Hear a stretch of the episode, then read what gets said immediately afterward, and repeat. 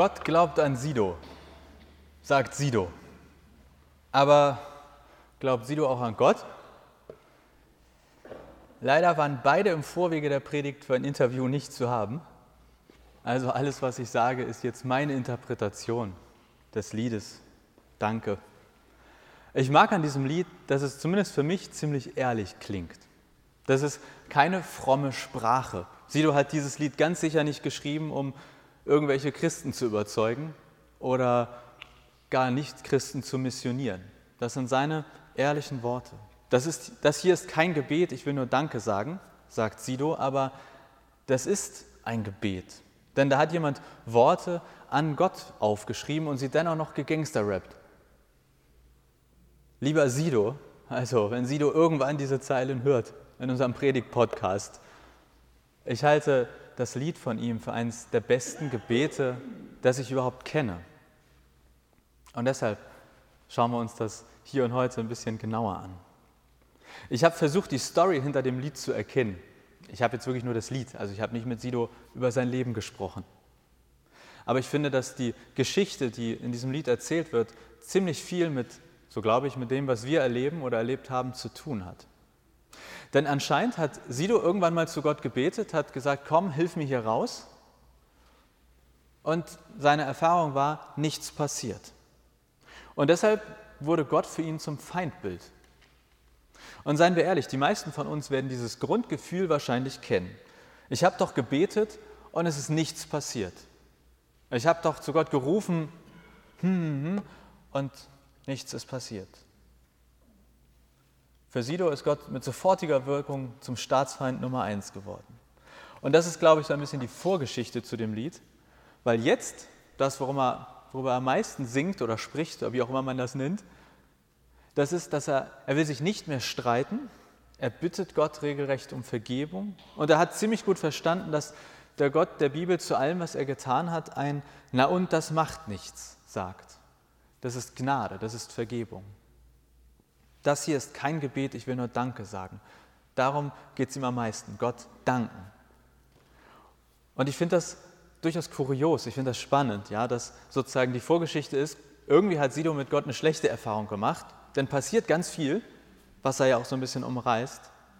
Und jetzt irgendwie, weiß nicht, in sein, ist ja immer noch jung gewesen vor zehn Jahren, da sagt er nicht, jetzt knöpfe ich mir den nochmal richtig vor, sondern als er sich irgendwie nach Jahren des Nicht-Kontakthabens mit Gott an ihn wendet, da will er Danke sagen. Für Bewahrung an so manchen Tagen, weil Gott ihm das Leben zeigt. Sieh du dank Gott für sein Vertrauen.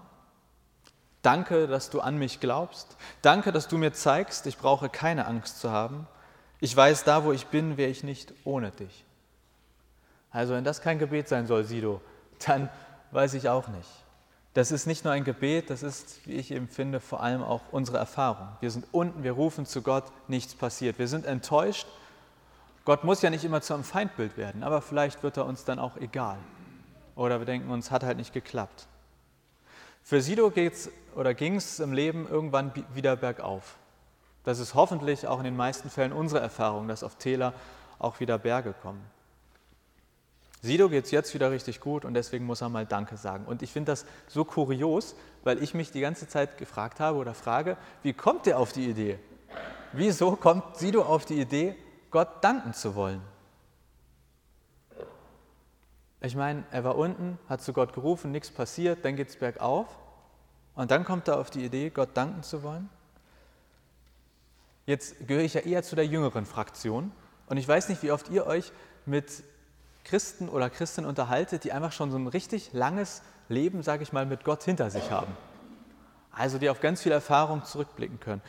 Das müssen ja nicht immer Altmenschen sein, aber meistens ist, sind es das. Und aus meiner Sicht ist das, was Sido hier beschreibt, das passt haargenau auf so viele Geschichten, Erfahrungsberichte, die ich von sehr vielen Christen schon gehört habe, die über ihr Leben, über ihre Erfahrung erzählt haben. Es ist einerseits die schmerzhafte Erfahrung, dass Gott, warum auch immer, nur ganz selten direkte Antworten gibt. Aber es ist vor allem die dankbar zurückblickende Erfahrung, dass Gott dann doch dabei war, obwohl man keine direkte Antwort erhalten hat. Jetzt mit dem Blick zurück stellt Sido fest, Gott, du hast mich an so manchem Tag beschützt. Ey Gott, du hast mir das Leben gezeigt. Als keiner an mich geglaubt hat, hast du immer noch an mich geglaubt. Und ja, ohne dich, Gott, wäre ich heute einfach nicht da, wo ich bin. Und ich weiß, ich bin nicht Sido, auch wenn ich schon mal überlegt habe, ob ich nicht ein Album aufnehmen sollte mit dem Titel Ich und mein Talar.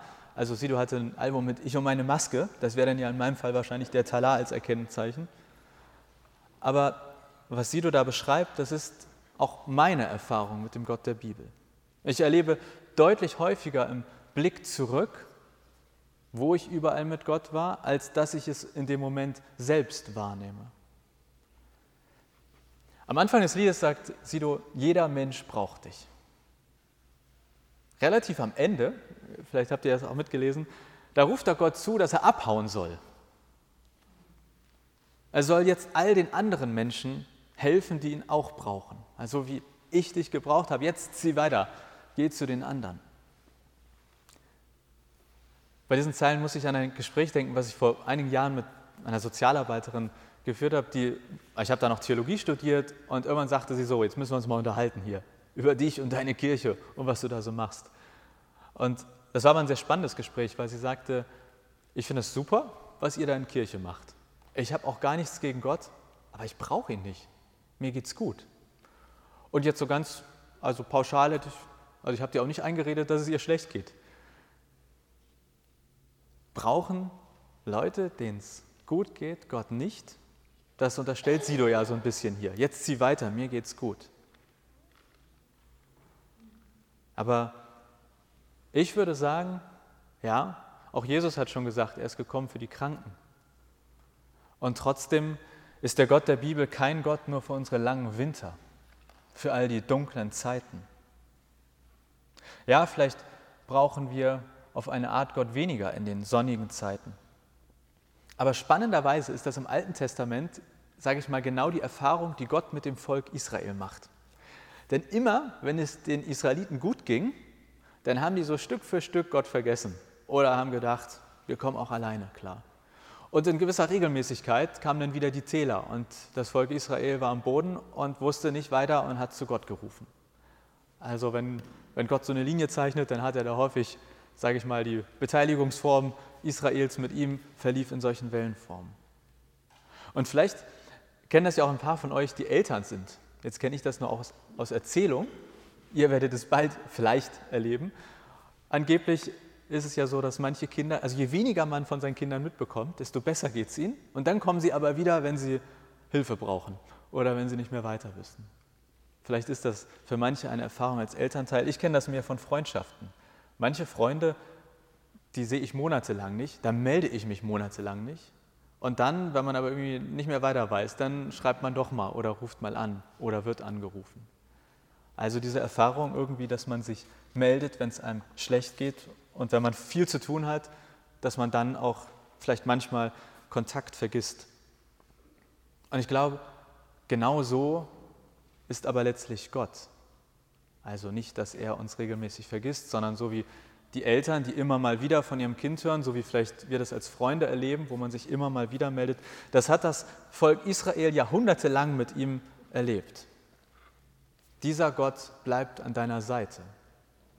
Dieser Gott bleibt an deiner Seite. Und wenn du in den Sommerzeiten deines Lebens mal wieder denkst, dass du ihn nicht brauchst, und dann plötzlich der Wintereinbruch kommt und du nicht mehr weiter weißt, Gott wird da sein. Aber Gott geht nicht von Mensch zu Mensch, so wie Sido sich das vielleicht vorstellt, zu denen, die ihn gerade brauchen. Er bleibt bei dir, sei es Frühling, Sommer, Herbst oder Winter. Er feiert mit dir die Geburt des Kindes, den Einzug in die neue Wohnung, die Nacht durch und ich glaube, das knallende Sektkorken, dass das ein wahrhaft göttliches Geräusch ist.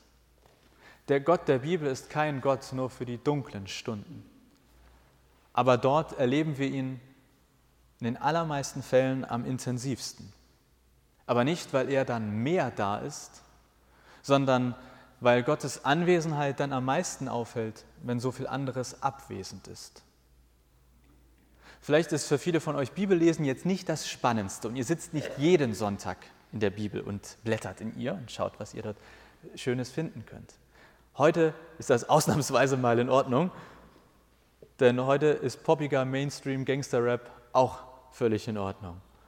Denn in diesem einen Lied von Sido, da steckt mehr, als eigentlich in jede Predigt passt. Was auch immer du getan hast, Gott sagt, na und, das macht nichts. Wie sehr du Gott auch angeschrien oder verflucht haben mögest, Gott ist immer nur eine Lied- oder Textzeile entfernt. Und ja, das ist auch urbiblisch. Gott vergibt nicht nur, er vergisst die alte Zeit. Sido ist so ein kleiner Bibelnerd, der muss da ordentlich eingetaucht sein. Und ja, wo auch immer du hingehst, was auch immer du tust, Gott glaubt an dich. Das heißt, Gott wird sein gutes Denken über dich nicht fallen lassen. Er wird nicht von deiner Seite weichen. Und zwar erst recht nicht, wenn es Winter in deinem Leben wird. Und ja, in den meisten Fällen können wir das anscheinend leider erst hinterher so richtig verstehen. Wer uns getragen hat, als wir nicht mehr konnten. Wer für uns da war, als wir uns so einsam fühlten.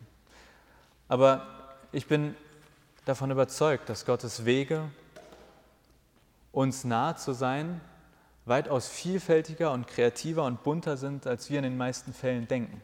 Ich meine, was müsste passieren, dass wir sagen, das war eine Antwort? Okay, Stimme vom Himmel. Sind wir wahrscheinlich, wäre okay.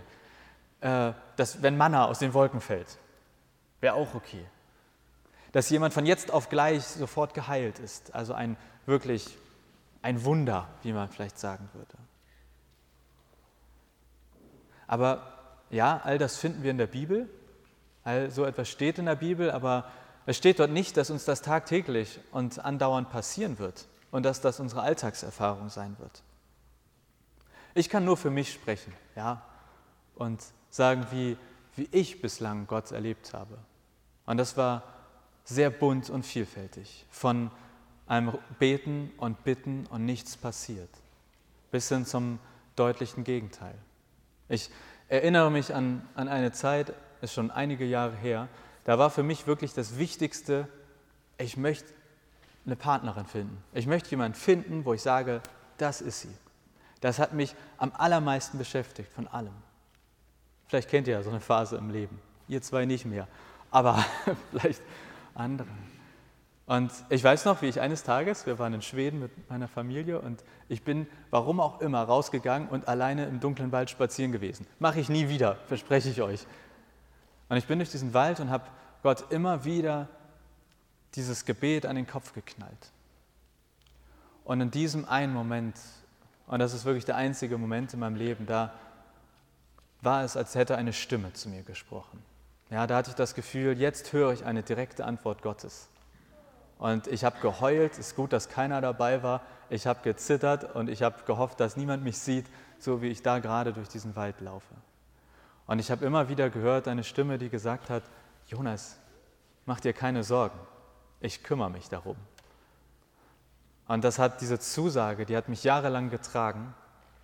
Und seitdem ich jetzt Trixie kenne, meine Freundin, weiß ich, er hat sich wirklich darum gekümmert. Und das ist ein wahrhaft schönes Gefühl. Ihr zwei werdet das ja, kennt das ja auch noch ganz frisch. Nicht nur eine Zusage zu bekommen, sondern auch zu erleben, Gott hält sich an seine Zusagen. Ja, ich wünschte mir, dass ich jedes Mal, wenn ich bete, sowas erlebe. Ja, jedes Mal, wenn ich meine Hände falte, habe ich das Gefühl, eine Stimme spricht und ein paar Jahre später oder möglichst sofort sehe ich, zack, erfüllt. Das wäre großartig. Ja, aber zu anderen Zeiten habe ich wild die Nächte durchgetanzt und irgendwie lauter schwitzende Körper um einen herum. Und in diesem Moment habe ich mich Gott so nah gefühlt wie, wie nur ganz selten. In anderen Momenten, das war vor allem in meinem Studium, da bin ich irgendwo S-Bahn hingefahren, ja, oder saß irgendwo rum, nichts ahnend. Und wildfremde Menschen kamen auf mich zu und haben mich gefragt, ob ich eigentlich Theologie studiere und Pastor werden will. Nach ein paar von diesen Begegnungen wusste ich, dann war ich darauf vorbereitet. Und ich habe dann immer vorsichtig gesagt, ja, ich studiere evangelische Theologie, ja, ich will Pastor werden. Und dann haben die Leute mich angeguckt und mir gesagt, wir sind heute Morgen aufgewacht und hatten das Gefühl, wir treffen jemanden, der Pastor werden will und der braucht ein bisschen Mut, der braucht ein bisschen Aufmunterung und wir sollen ja sagen, Gott ist mit dir. Und ich habe jedes Mal gedacht, ihr verrückten Christen, ihr habt sie nicht mehr alle. Ja, natürlich wünschte ich mir, ich würde jedes Mal so tolle Erfahrungen machen. Aber die Mehrheit der Erfahrungen sind eben, dass ich auch rufe und zuerst nichts spüre, nichts merke. Gottes Arten bei uns zu sein, die sind so bunt und verschieden. Und ja, häufig, so wie Sido es beschrieben hat, auch erst im Nachhinein zu entdecken. Und vielleicht, vielleicht ist heute für dich ein Tag, sich auf Entdeckungsreise zu begeben. Vielleicht ist heute für dich ein Tag, an dem Zeit geworden ist, mal wieder mit Gott zu reden. Vielleicht bist du auch noch bei Sidos, bitte hol mich hier fort. Vielleicht willst du auch einfach nur mal Danke sagen. Dafür, dass Gott dir einen Engel schickt an manchen Tagen. Dafür, dass er dir das Leben zeigt. Dir vertraut und nicht nur an Sido, sondern auch an dich glaubt. Denn das tut dieser Gott. Er glaubt an dich in allen Jahreszeiten deines Lebens. Und auch wenn du keine Maske hast und kein angehender Gangster-Rapper bist. Ich glaube, mindestens für heute ist es völlig okay, wenn du dir ein Beispiel an Sido nimmst. Lass hören, was du ihm zu sagen hast. Schreib oder sprich deine Zeilen an Gott. Lass Gott hören, was du ihm zu sagen hast. Amen.